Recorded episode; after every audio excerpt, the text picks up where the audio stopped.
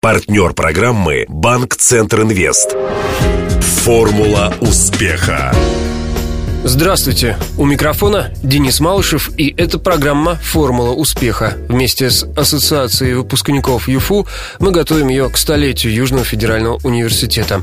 Сегодня в студии психолог баскетбольного клуба «Ростов-Дон ЮФУ» Елена Ильина – для справки. Елена Ильина первое высшее образование получила в Грозном. Закончила нефтяной институт по специальности геофизик. Выступала в сборной вуза по художественной гимнастике. После института по распределению попала в Новый Уренгой за полярным кругом. Там родила двух сыновей, в свободное от работы геофизиком время преподавала акробатику. В начале 90-х Елена решила полностью переключиться на фитнес. Ее пригласили в местный шейпинг-клуб, где поручили разработку новых оздоровительных курсов и программ. Через 10 лет с детьми перебралась в Ростов. Здесь она с 2002 по 2007 возглавляла команду по эстетической гимнастике ДГТУ. Одновременно получила второе высшее образование, закончив психфак РГУ. После знакомства с Еленой Швайбович в 2008 решила завязать с тренерской карьерой и приняла приглашение стать психологом в женском баскетбольном клубе «Ростов-Дон Юфу». Интервью. В клубе вы практически с момента его основания. Следите за тем, как девочки взрослеют, учатся преодолевать трудности, психологические проблемы. Сказать, чем отличается именно баскетбольная команда от других, там, например, игровых видов спорта. Ну, баскетбол сам по себе очень интересная, увлекательная, очень интеллектуальная игра. Э, и это накладывает, конечно, отпечаток на профессионализм каждого спортсмена.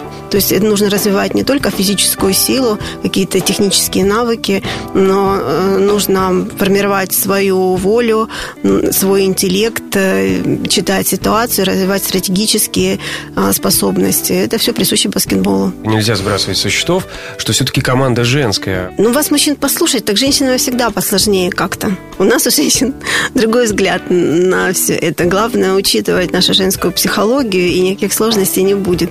Конечно, мы, женщины, более эмоциональны, но в то же время мы, возможно, более организованы и дисциплинированы. Конечно, мы можем расплакаться, но в то же время а, вот чувство такого долга и обязательности позволяет нам в какие-то моменты быстрее, чем мужчины, собраться. Поэтому, я думаю, те тренеры, которые работали в мужских командах и потом перешли в женские, они прекрасно это понимают, и в конце концов чаще всего получается. Или, или уходят обратно, а мужские такие тоже случаи бывают. А бывало так, что э, нынешний тренер нашей баскетбольной дружины э, к вам обращался за советом?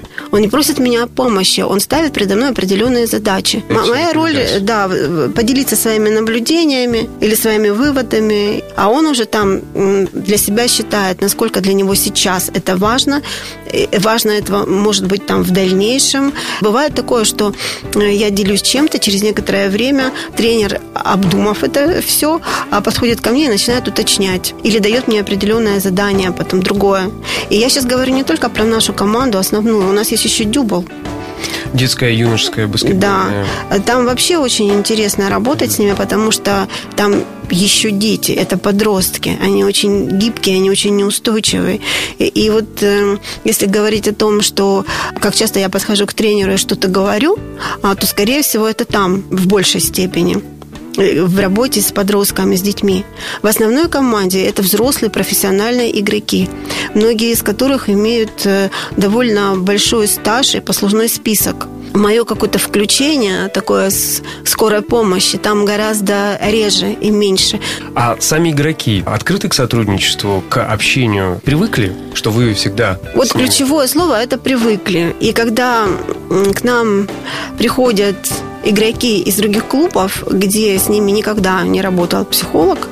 Вообще они первый раз видят в клубе психолога, а многие вообще первый раз психолога видят близко то, конечно, создается определенное напряжение, э, дистанция, э, даже какое-то недоверие. Каждый год у нас проходит какой-то период, э, так сказать, сближения и привыкания. Всего, ну, несколько раз, я бы сказала, вот за все время нашей работы приходили игроки, которым была знакома работа с психологом, поэтому спортивная психология, наличие психолога в клубе, это не совсем привычное, не совсем обычное дело, к сожалению, для нашего спорта на данный момент времени, и не только для игроков, но и для тренеров. Ну, вы знаете, да, среди большинства бытует мнение, но а зачем спортсмену психолог? Ну, тренируйся усердно, слушай тренера, и будет все хорошо, ждет тебя успех. А не получилось, тренировался плохо. Зачем тебе психолог? Как точно сформулировано? Именно так вот, вот рассуждают и говорят. И что бы вы им на это ответили? Когда я училась в институте, один наш преподаватель нам сказал, никогда не торопитесь причинять людям помощь. Вот именно причинять помощь.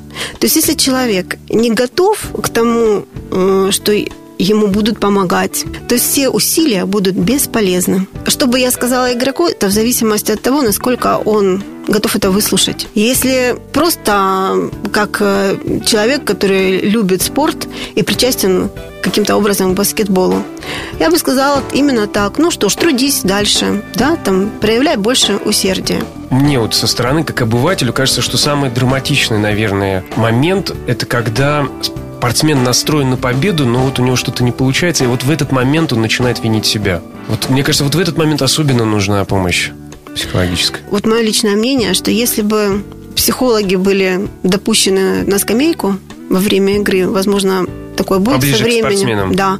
И могли бы с, ним, с ними общаться во время игры, а, то от этого была бы большая польза. То есть вовремя сказанное слово, причем это не просто слово, которое пришло в голову на данный момент времени, это слово, которое есть заранее в результате работы с этим спортсменом, которое может привести его в чувство, которое может переключить его на рабочий момент, переключить его эмоции на более конструктивные, то э, это было бы очень эффективно. Э, тренер не может этим заниматься во время игры. Он должен э, все внимание свое переключать на площадку. Он должен видеть, что там делается. Он стратег, он тактик, он командир. У него нет возможности еще и проводить какую-то работу на лавке. А ведь очень важно, каким спортсмен с лавки выйдет опять на площадку. Таким же, как сел, или мобилизованным, готовым идти в атаку, защищаться. Тренеры, они будут противиться этому, потому что все-таки в момент игры главная воля, это должна быть воля тренера. Тут такой момент э, это очень авторитета. Интерес, это очень интересный момент, и как раз-таки это тот момент, из-за которого тренеры сейчас пока что не готовы сотрудничать э, с психологами. Они не могут понять место психолога и какое место тогда они будут э, занимать. А, но опять же, никто не собирается подвигать куда-то тренера, да, и, и грамотные тренеры это понимают прекрасно. Директор э, клуба Ростов-Дон-Юфу э, Елена Швайбович тоже разделяет эту точку зрения. Она не, не говорила, когда была у нас в гостях, тоже в программе «Формула успеха», и она в этом видела как раз один из элементов формулы успеха всего клуба, всей команды. Тут не надо забывать, что Елена Петровна олимпийская чемпионка, и она знает, что такое работа психолога в команде. А, то есть вот на уровне Олимпийских игр и сборных страны с ними, конечно же, еще тогда в то время э, работали психологи, причем не один человек, а целый штат. И у нас есть такая мечта с Еленой Петровной, что у нас когда-нибудь будет школа, где мы будем не только готовить игроков с очень, начиная маленького возраста, но и также мы будем давать возможность тренерам получать какие-то особые знания, необходимые в их тренерской работе. То есть такое что-то вроде, как есть у преподавателей, центр повышения квалификации э, тренерского состава? Именно так. И есть очень интересная задача задумки. Я думаю, что Южный федеральный университет, который помогает клубу, он э, тоже не останется в стороне, тем более, что у него есть институт физкультуры и спорта, и там готовят будущих специалистов от э, тренеров к игрокам снова вернусь. На момент агрессии на площадке, да, у мужчин это выражается порой в такие открытые э, противостояния, ну, более-менее в рамках, да, ну, хотя мы знаем э, в некоторых игровых видах спорта это доходит до рукоприкладства, до каких-то стычек, потасовок. У женщин, как я понял, все иначе. Так, такого откровенного мордобоя, извините за выражение, мы не наблюдаем. И к счастью. А, хотя мне рассказывали, что свои есть тоже моменты. Есть, да, свои женские уловки, если вы об этом спрашиваете. Там кто-то кого-то ущипнул, кто-то кого-то толкнул. Ну, это девочки, не визжать же им на площадке, лучше уже ущипнуть тогда. То есть вы советуете ущипнуть в ответ? А, не знаю, иногда, наверное, лучше. Если ей нужно выплеснуть эту агрессию, я не могу давать им четкие указания, там, ущипните того или ущипните другого. Главное, что я могу им сказать, что что бы они ни делали на площадке, это не должно нарушить их продвижение к цели, к, победе, к какому-то результату. Главное, чтобы их действия не помешали и не навредили команде. Коснулись еще одного момента, это здоровая доля агрессивности. Да? У мужчин агрессивность приветствуется, это достоинство. Угу. У женщин, а в спорте как без этого? А агрессивность, э, ну, скорее противоречит общему представлению о том, что женщина должна быть женственной. Вот как в женском спорте вот решается этот конфликт?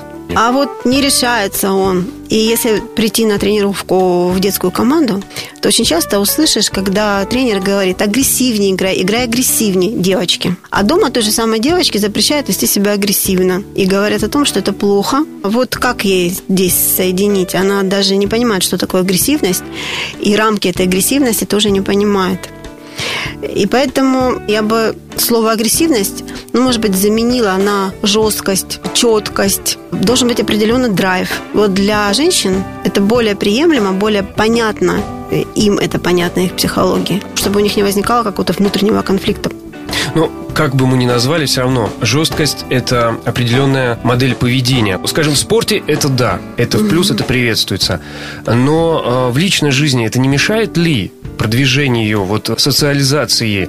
Ой, Денис, вы сейчас затронули такой важный и болезненный вопрос. Это социализация спортсмена. Спортсмены профессиональные, которые с детства в спорте и потом вот в спорте, а, они, в принципе, не получают практики социальной жизни. Они не получают вот этих вот навыков настолько а, сильно и в таком объеме, как, например, их ровесники, которые учатся в обычной школе, потом они идут там в колледж или в институт, или сразу на работу и все остальное прочее. И вот э, заканчивается спортивная жизнь. И перед этим уже взрослым человеком во всей своей красе и во всем своем аспекте предстает вот эта вот социальная жизнь. За год до ухода из спорта об этом думать на самом деле уже очень-очень поздно. Об этом нужно думать учась еще в спортивной школе или хотя бы там в своей юности, ну и на протяжении всей работы в баскетболе, потому что, опять-таки, что такое спорт? В любой момент это может закончиться. Травма. Да. И что ты будешь делать, и чем ты тогда займешься? В основном составе среди взрослых спортсменок наших многие с высшим образованием, а некоторые даже со вторым. Чувствуется, что люди смотрят в будущее. Неспроста, я думаю, клуб э, работает вместе с Южным федеральным университетом, потому что это тоже возможность э, получить высшее образование. И угу. этой возможностью, я думаю, игроки пользуются. А ты вступил в ассоциацию выпускников ЮФУ? Звони прямо сейчас. 218 40 31. Напомню, о том, как добиться успеха в баскетболе и не только, рассказывала психолог клуба Ростов-Дон Юфу Елена Ильина. Беседовал с гостей Денис Малышев, помогали в создании программы Глеб Диденко, Александр Цыбенко и Александр Попов. До встречи завтра в это же время. Формула успеха. Партнер программы Банк Центр Инвест. На поле выходит малый бизнес Юга России. Сегодня он играет против сборной мира. У ворот опасная финансовая ситуация. Удар, еще удар. Да, бизнесу грозят тяжелые времена. Все замерли в ожидании. И кредиты банка Центр Инвест отразили удар по бизнесу. И предприниматели сразу переходят в контратаку. Идет активное завоевание рынка. Вперед! Гол! Кредиты банка Центр Инвест для малого бизнеса помогают победить. Узнайте о ваших преимуществах по телефону 23030 или в ближайшем к вам офисе банка. ОАО КБ Центр Инвест. Реклама.